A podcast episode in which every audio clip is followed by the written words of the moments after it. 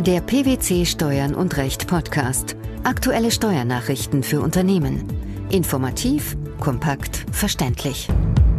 Herzlich willkommen zur 181. Ausgabe unseres Steuern und Recht Podcasts, den PwC Steuernachrichten zum Hören. In dieser Ausgabe beschäftigen wir uns mit folgenden Themen. Country by Country Reports.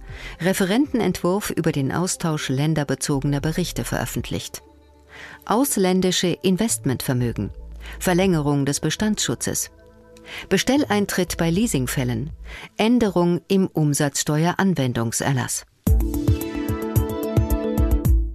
Das Bundesfinanzministerium hat den Referentenentwurf für ein Gesetz zu der mehrseitigen Vereinbarung vom 27. Januar 2016 zwischen den zuständigen Behörden über den Austausch länderbezogener Berichte veröffentlicht. Mit dem vorliegenden Vertragsgesetz sollen die neuen Spielregeln in nationales Recht umgesetzt werden. Was hat es damit auf sich? Auf Grundlage der Vereinbarung werden zukünftig länderbezogene Berichte, sogenannte Country-by-Country Reports, zwischen den Steuerbehörden der Vertragsstaaten ausgetauscht. Durch die Abgabe der länderbezogenen Berichte erhalten die betroffenen Steuerverwaltungen Informationen über die globale Aufteilung der Erträge und die entrichteten Steuern der größten international tätigen Unternehmen. Was ist das Ziel der Vereinbarung? Die Vereinbarung soll helfen, steuerrelevante Risiken, insbesondere im Bereich der Verrechnungspreise, besser abschätzen zu können. Wie trägt die Vereinbarung dazu bei? Deutschland erhält auf diese Weise zukünftig nicht nur die länderbezogenen Berichte deutscher Konzerne und gibt diese ins Ausland weiter, sondern es wird auch die länderbezogenen Berichte von großen ausländischen Konzernen erhalten, die im Inland durch Tochtergesellschaften oder Betriebsstätten tätig sind. Und wie kam es zu der Vereinbarung? Die Organisation für wirtschaftliche Zusammenarbeit und Entwicklung, kurz OECD genannt, hat im Auftrag der G20-Staaten im Rahmen des Projektes gegen Gewinnverkürzungen und Gewinnverlagerungen, auch bekannt unter Base Erosion and Profit Shifting, kurz BEPS, konkrete Lösungen zur Beseitigung der Defizite der internationalen Besteuerungsregeln entwickelt. Die Empfehlungen zu diesem Projekt umfassen dabei verschiedene Bereiche des internationalen Steuerrechts und zielen darauf ab, Informationsdefizite der Finanzverwaltung abzubauen sowie Ausmaß und Ort der Besteuerung stärker an der wirtschaftlichen Substanz auszurichten.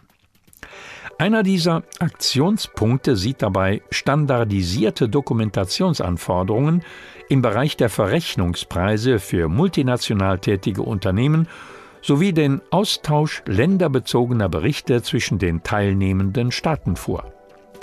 Für den internationalen Austausch wurde deshalb auf OECD-Ebene der Entwurf für eine mehrseitige Vereinbarung zwischen den zuständigen Behörden über den Austausch länderbezogener Berichte erarbeitet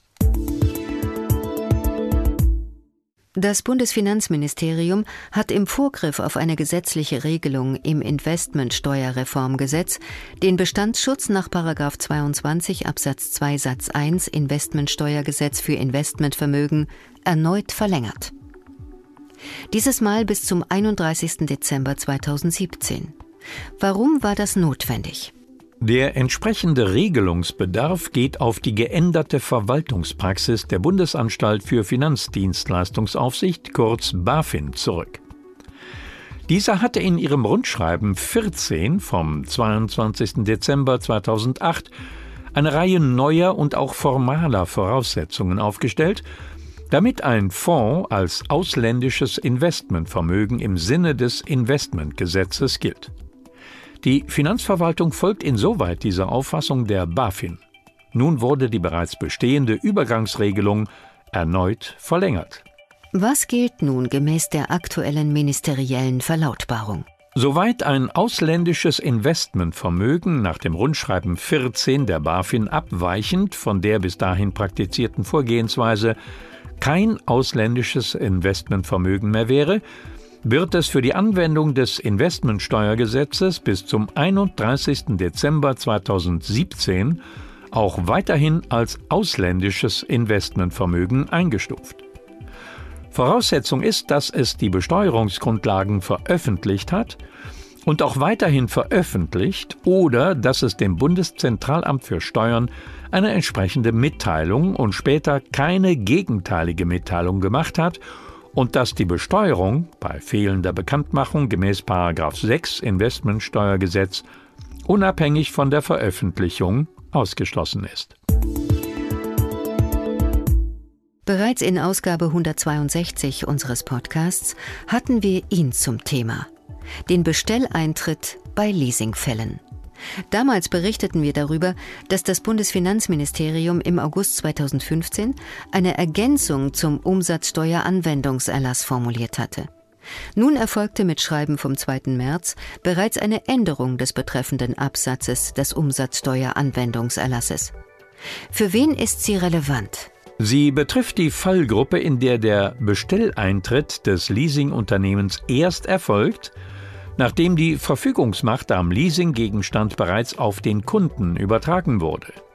Das Bundesfinanzministerium streicht die Aussage, dass der Kunde die Verfügungsmacht bereits erlangt habe und auch nicht mehr verliere und dass die Leistung des Leasingunternehmers in einer Kreditgewährung bestünde.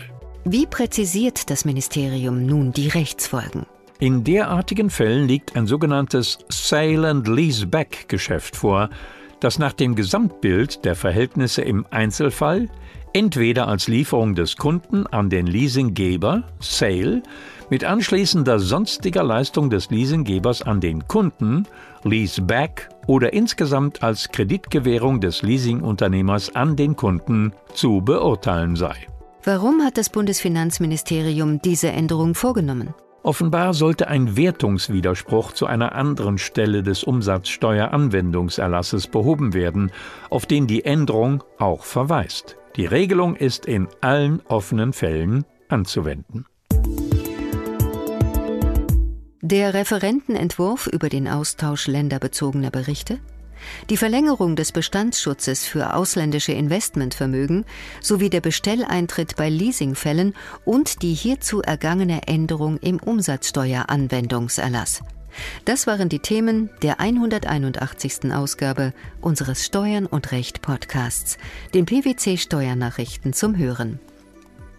Wir freuen uns, dass Sie dabei waren und hoffen, dass Sie auch das nächste Mal wieder in die PwC Steuernachrichten reinhören. Steuerliche Beiträge zum Nachlesen finden Sie in der Zwischenzeit unter blogs.pwc.de slash steuern und recht.